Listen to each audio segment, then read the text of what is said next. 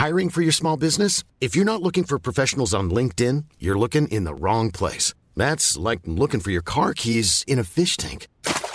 LinkedIn helps you hire professionals you can't find anywhere else, even those who aren't actively searching for a new job but might be open to the perfect role. In a given month, over 70% of LinkedIn users don't even visit other leading job sites. So start looking in the right place. With LinkedIn, you can hire professionals like a professional. Post your free job on linkedin.com slash people today.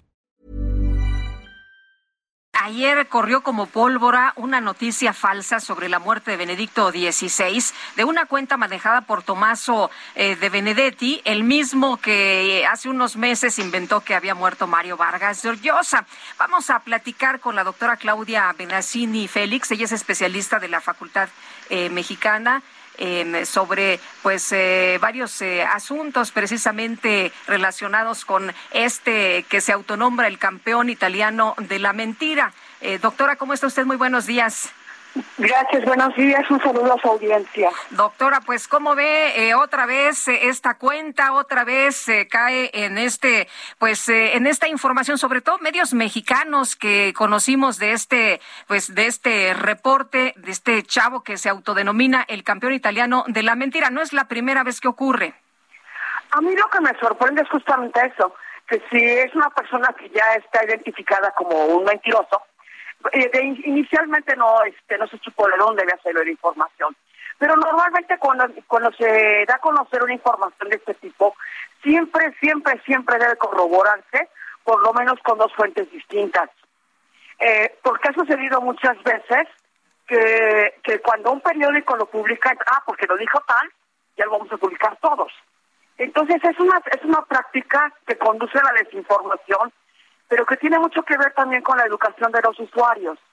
Eh, eh, como el rey de la mentira existen cientos en todo el mundo, pero si nosotros les prestamos atención, les hacemos caso y compartimos información, el problema también está en nosotros. Eh, no sé si se acuerde cuando empezó la pandemia, que sucedió este del primer, cuando el primer muerto mexicano por la pandemia, ¿no? La anunciaron varios periódicos, porque un periodista mexicano lo puso en su cuenta de Twitter. Entonces dije, ah, porque lo puso este cuate que es muy conocido, vamos a publicarlo todos porque es un hecho. Y al rato el mismo periodista se desdice y se me fallaron mis fuentes, no es cierto. Como este hay un montón de ejemplos, ¿no? En donde en realidad el problema es ese, nosotros no compartimos, más bien compartimos sin, sin saber que la información es, es falsa. Eh, ningún periódico, por ejemplo, el periódico El País, no lo publicó. El Corriere de la el Corriere de la Cera. Yo chequé ayer Corriere de la Cera, El País, eh, BBC, CNN, La Vanguardia. Sí, muchos, eh, el, el Vaticano. Eh, sí, evidentemente las fuentes del Vaticano y, y nadie lo daba. Y bueno, también fuentes, hablé por teléfono con varios sacerdotes en México del episcopado y nadie tenía nada de esta información. Exactamente. Entonces, si es así, si a mí me llega, a mí me llegó esta información en mi cuenta de Facebook así como le llegó a todo el mundo. Entonces, si yo no hubiera tenido, digamos, y como yo muchas personas también, ¿eh? la precaución de, verificar si esto era o no era cierto, pues también lo hubiera publicado. Es una, es este, hay noticias que son por sí mismas muy atractivas. Una es esa. Eh, ahora, ciertamente, uno no, este, no analiza la situación. Ratzinger es un hombre muy enfermo, muy mayor, eh, y uno diría, bueno, este, realmente, eh, cuáles son las implicaciones de su muerte, a quién y demás, ¿no?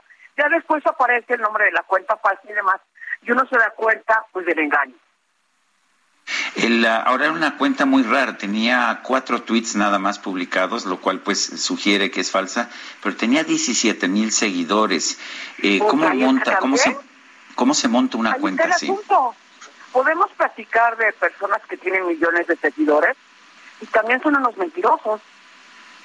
Y, todo lo que publican lo replican sus seguidores y, y eso les deja mucho dinero, porque también hay que considerar eso. Ellos no lo hacen por gratis.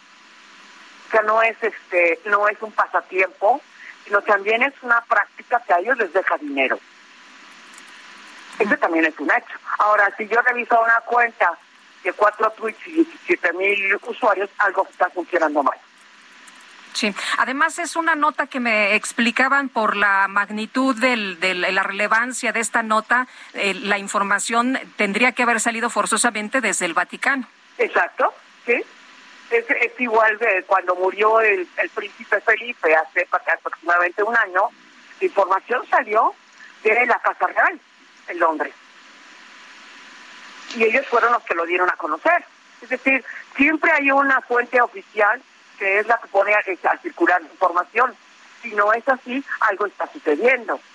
Pero ahí, insisto, el gran problema es el problema es nuestro, que las audiencias eh, no están, las audiencias suelen compartir lo que sea, incluso sin haberlo leído completo.